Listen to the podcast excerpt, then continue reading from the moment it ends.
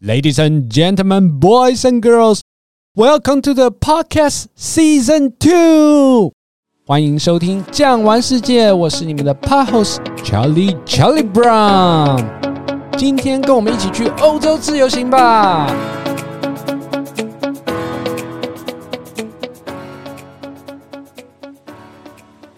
首先欢迎我们的来宾彭总。各位听众，大家好。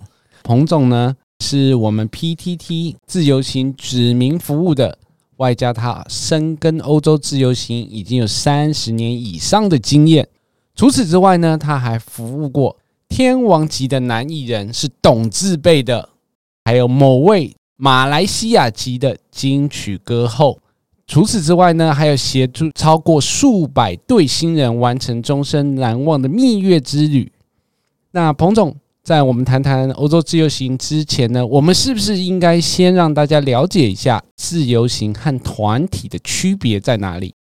刚刚主持人提到，就是说我们先讲要讲自由行以前，我们就先聊一聊说团体跟自由行到底有什么不同。其实团体大家也比较熟悉一点啦，因为毕竟他已经四五十年了，在台湾的出国旅游观光的话，现在说穿了，它就是四个字可以形容：方便、轻松。应该用这四个字就可以形容团体。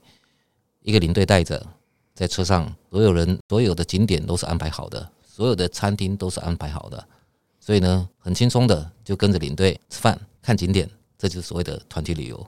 对，除此之外呢，我个人也认为说，还有另外一个很大的优点，就是有一台游览车，行李比较方便处理。想要请问彭总，那团体的缺点在哪里呢？其实我们刚刚提到团体的优点是方便轻松嘛。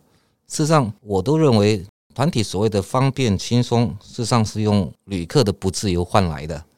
也就是说，它还是有它的缺点在哦。毕竟跟着团体，你没有像自由时间很多。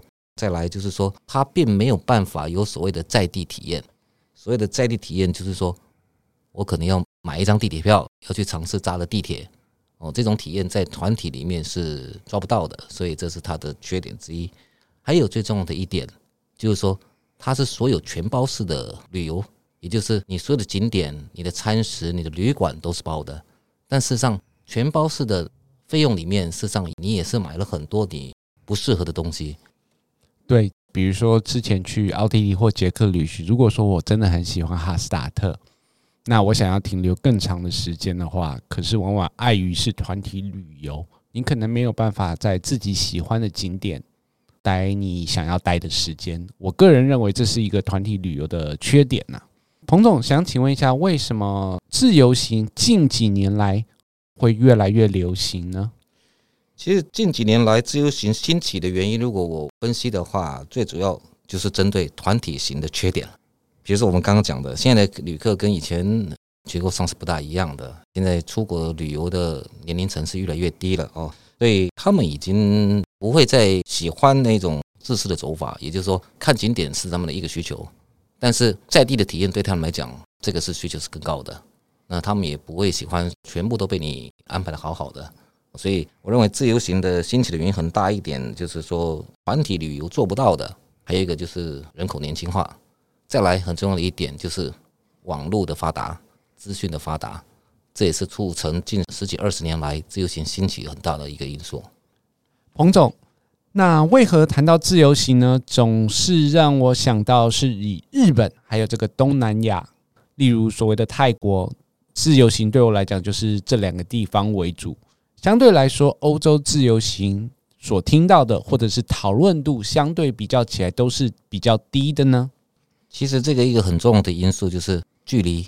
一般来讲，旅客会有一个想法，就是比较近的地方会比较有安全感。那日本跟东南亚当然是比较近的地方。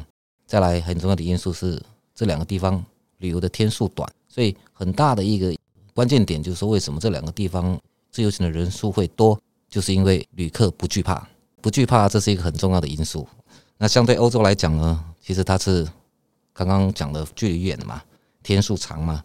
而且它不是像东南亚跟日本一样，它是一个定点。比如说刚刚主持人讲的泰国，大部分就是以曼谷为一个点嘛，或者是日本有大阪啦，或者是东京，它是几个很简单的点。所以一般来讲，欧洲呢，它又不是一个非定点的。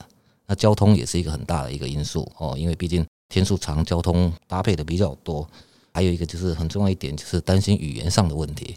所以种种的欧洲旅客担心的东西会比较多一点。所以终究到最大的一个点就是勇气不足，就是勇气不足才会造成东南亚跟日本多，但是欧洲是恐惧的。对，刚刚彭总提到的这个距离远，其实如果说以搭飞机的时间来讲的话，飞到日本可能最多就是四个小时，泰国三个半小时。可是呢，我们飞到欧洲的话，通常都是十二个小时、十三个小时，外加上还有时差。因为有时差的关系，所以说你相对来说去了这么远的地方，它天数自然会比较长。那彭总，您个人认为欧洲自由行最大的难关是什么？其实我觉得最大的难关也是最重要的一点啦，就是下定决心了。这个是一个第一个必须要的啊。那很多旅客想到欧洲自由行，除了下定决心以外，马上再想到就是语言的问题，或者是我到了城市里面，我要怎么样去看这个景点，看那个景点。所以我认为这些都不是最大的问题。我认为最大的问题，欧洲自由行最大的问题，并不是在语言，并不是在说城市内的交通，你景点怎么样到达。它最困难的部分，应该是先前的规划哦，所以这个是猛一然听到你会想哇，就是语言，就是城市内的交通景点，我怎么去找？事实上，你如果慢慢细想的话，欧洲自由行最大的困难点是在先前的规划。那请问，欧洲自由行在事前规划的时候，有什么地方需要注意的吗？其实，欧洲自由行你在规划的时候，事实上可以分很多的部分啦。第一个是行程，第二个是机票、旅馆，还有一些城市间的交通跟城市内的景点的门票的预约，事实上有可以分为这几大项。那每一项都有它的难处在，都有它的困难点在。嗯，一般旅客自由行最容易就是，我如果想去自由行，通常就是机票第一个动作，这是一般旅客对自由行想机票早买早便宜嘛。但事实上以欧洲来讲，在这边呢，还是建议各位听众，机票在欧洲自由行里面，它不会不应该是第一个动作，它应该是第二个动作。第一个动作很重要，第一个动作是必须先把行程规划出来，每一天的行程走法先规划出来。第二步才是去买机票，再来订饭店，再来或者是再去订城市间的交通跟景点的门票。顺序上应该是这样子。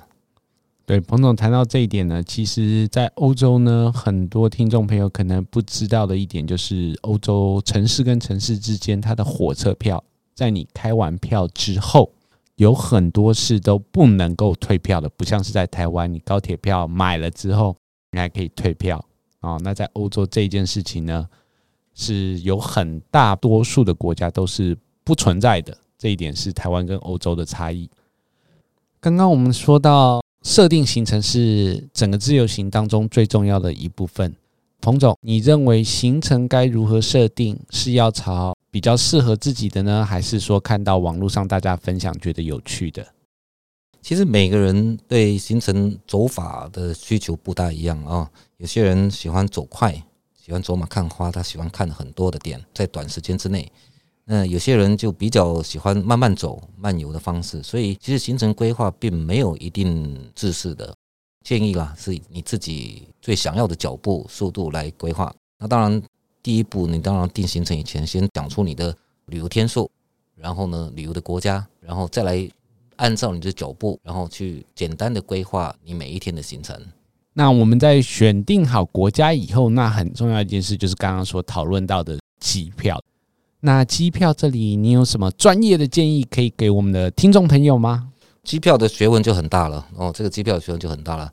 我们举个例来讲好了啊，比如说你今天花了时间规划了一个意大利十二天好了，那意大利是一个长条形的国家嘛，它从南边的罗马到北边的米兰，以十二天的为例子哦，你今天可能可以选择的航空公司有很多了哦，好华航啦、新航啦、国泰啦各方面哦。但是很重要的一点就是说，你先不要去设定你要哪一家航空公司，毕竟我们需要的是最好的、最优惠的机票。那当然转机点过多也不好，但是请注意，你在订机票以前，你不要一个习惯说我一定一定要几月几号出发，这是一个很不好的。不妨呢把你的弹性给加大，有时候你认为是我希望是五月八号出发，但是如果你可以把你的出发日再放宽前后两天的话，可能你会有意想不到的好价格哦。那还有就是说，如果你是从罗马进米兰出，你也可以试着从米兰进罗马出，倒过来再找机票的价格，事实上也有可能找到你不一样的、意想不到的好价。所以机票坦白讲，它的学问是很多的，所以慢慢挑，然后把日期放大，会是一个好的方法。那如果说按照彭总你刚刚说的这个方法，那感觉起来会要花很多的时间在做这件比价事情上。那如果说我不想要花这么多时间，有没有什么方法可以告诉大家呢？如果要比较简单一点的话，其实你可以借助坊间的一些机票搜寻网，比如说现在应该比较有名的就是 Skyscanner 这种机票网站。你输入你想要的日期、想要的出发点、想要的降落点、回程点，它自动会帮你搜寻从低价钱一直到高价钱的价位，帮你排序出来。但是呢，还是提醒一下，Skyscanner，你只可以把它当成是一个工具，是方便你去判断。OK，新航比较低，国泰比较高。但是，请你最后下手买的时候，请你不要跟上面的一些。出票公司买，你还是得进到航空公司官网买，那是最安全的。因为票规有太多太多种，很多出票的 agent 事实上他并不是照票规来的，所以要方便就是用 Skyscanner 这种机票网的软体去搜寻你要的机票，它可以减少你很多的时间。但是最后在下手买的时候呢，请你务必到航空公司官网去买，这样是最安全可靠的。对，讲到这个的话，我自己就有这个切身之痛。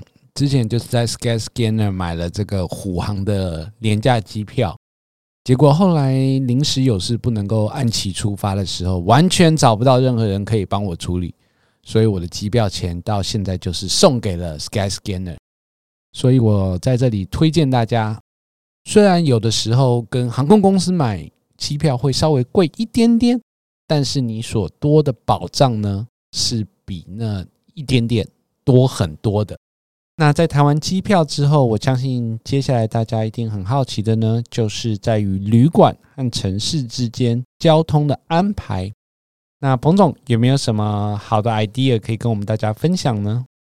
其实旅馆就比较简单一点啊，旅馆各位在找旅馆的时候，就比机票没有那么严谨了啊。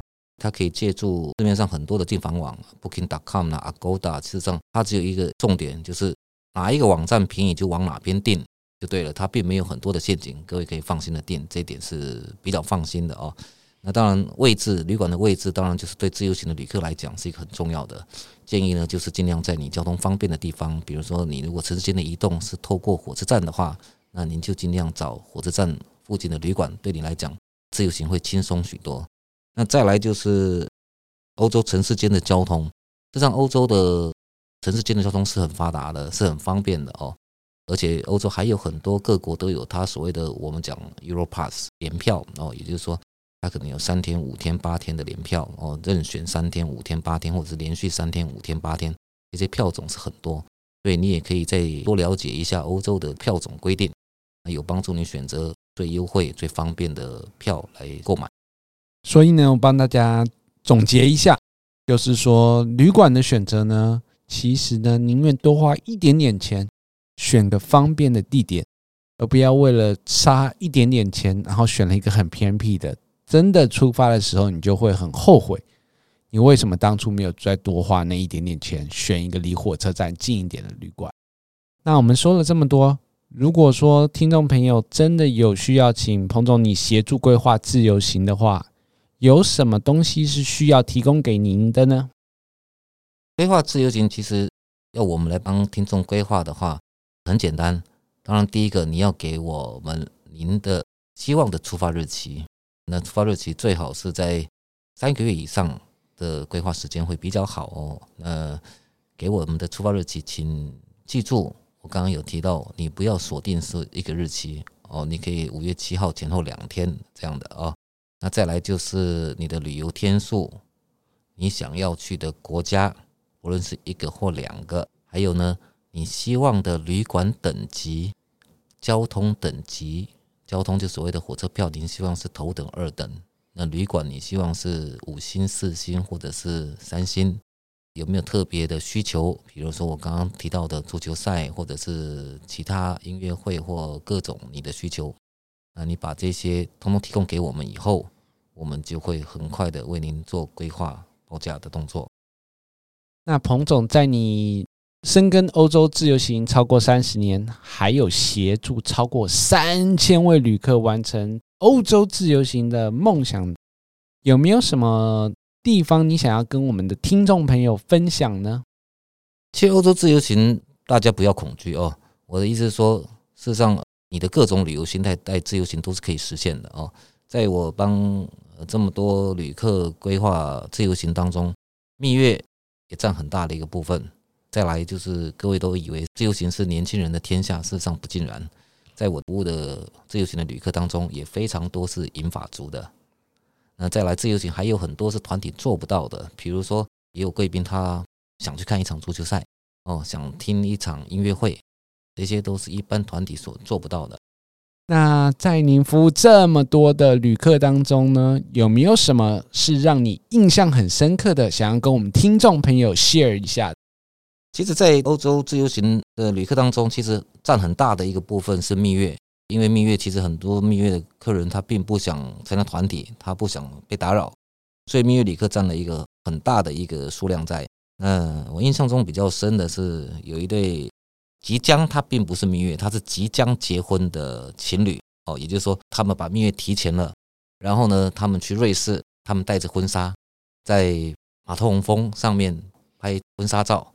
然后再到巴黎铁塔拍婚纱照，那一边先前先蜜月，然后顺便把结婚照也拍好了。哦，这是自由行才能够做得到的，一般团体是做不到的，所以这是印象比较深刻的哦。另外，除了年轻人以外，我刚刚讲过嘛，老年人事实上也是可以自由行的。像我服务里面也有好几对，其中一对年纪最大的夫妻去瑞士玩自由行，那年纪大概是七十五岁，两位都大概七十五岁左右。哦，这是超乎大家想象，说以为自由行是年轻人的天下，事实上已经不尽然了。因为欧洲的交通呃资讯是很发达的，所以不要再认为是年轻人的天下，中年人或者是老年人，事实上在我们的规划里面，你也可以很安全的去一趟欧洲自由行。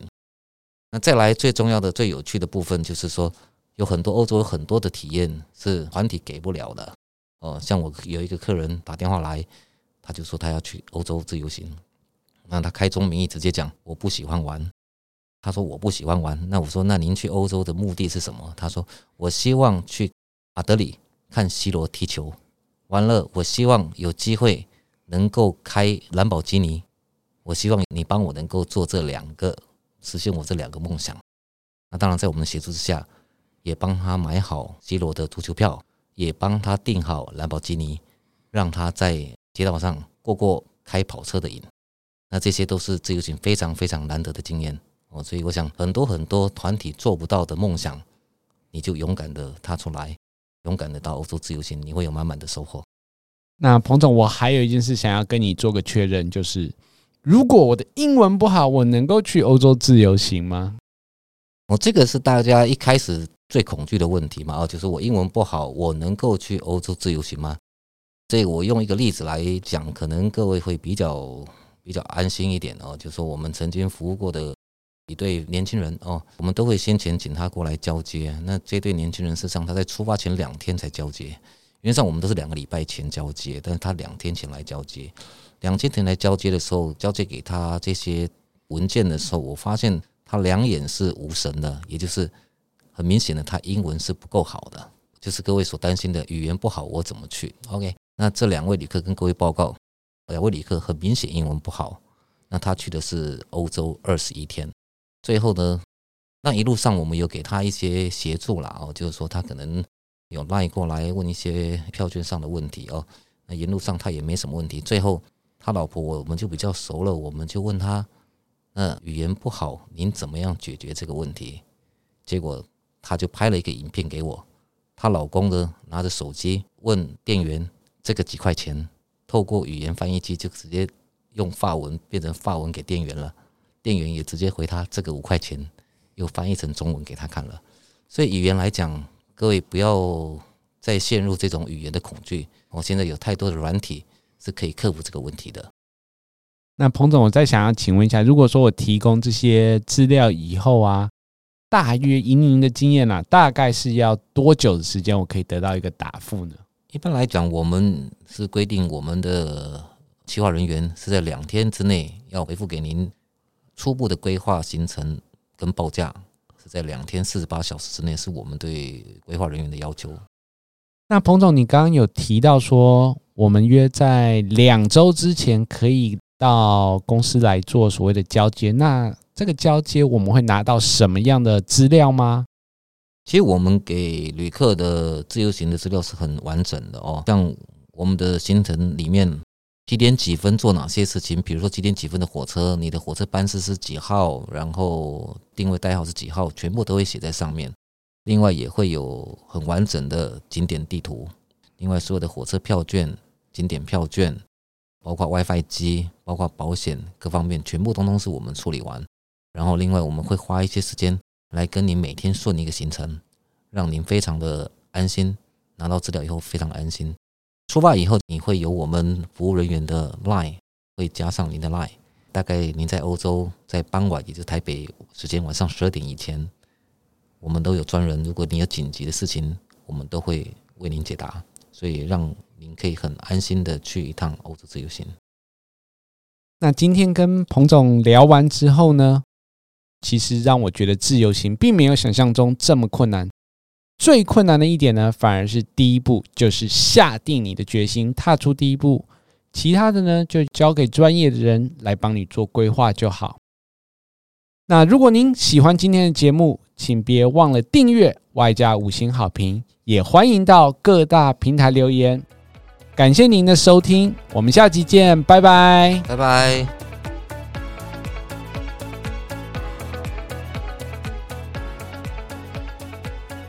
本节目由巨匠旅游制作播出。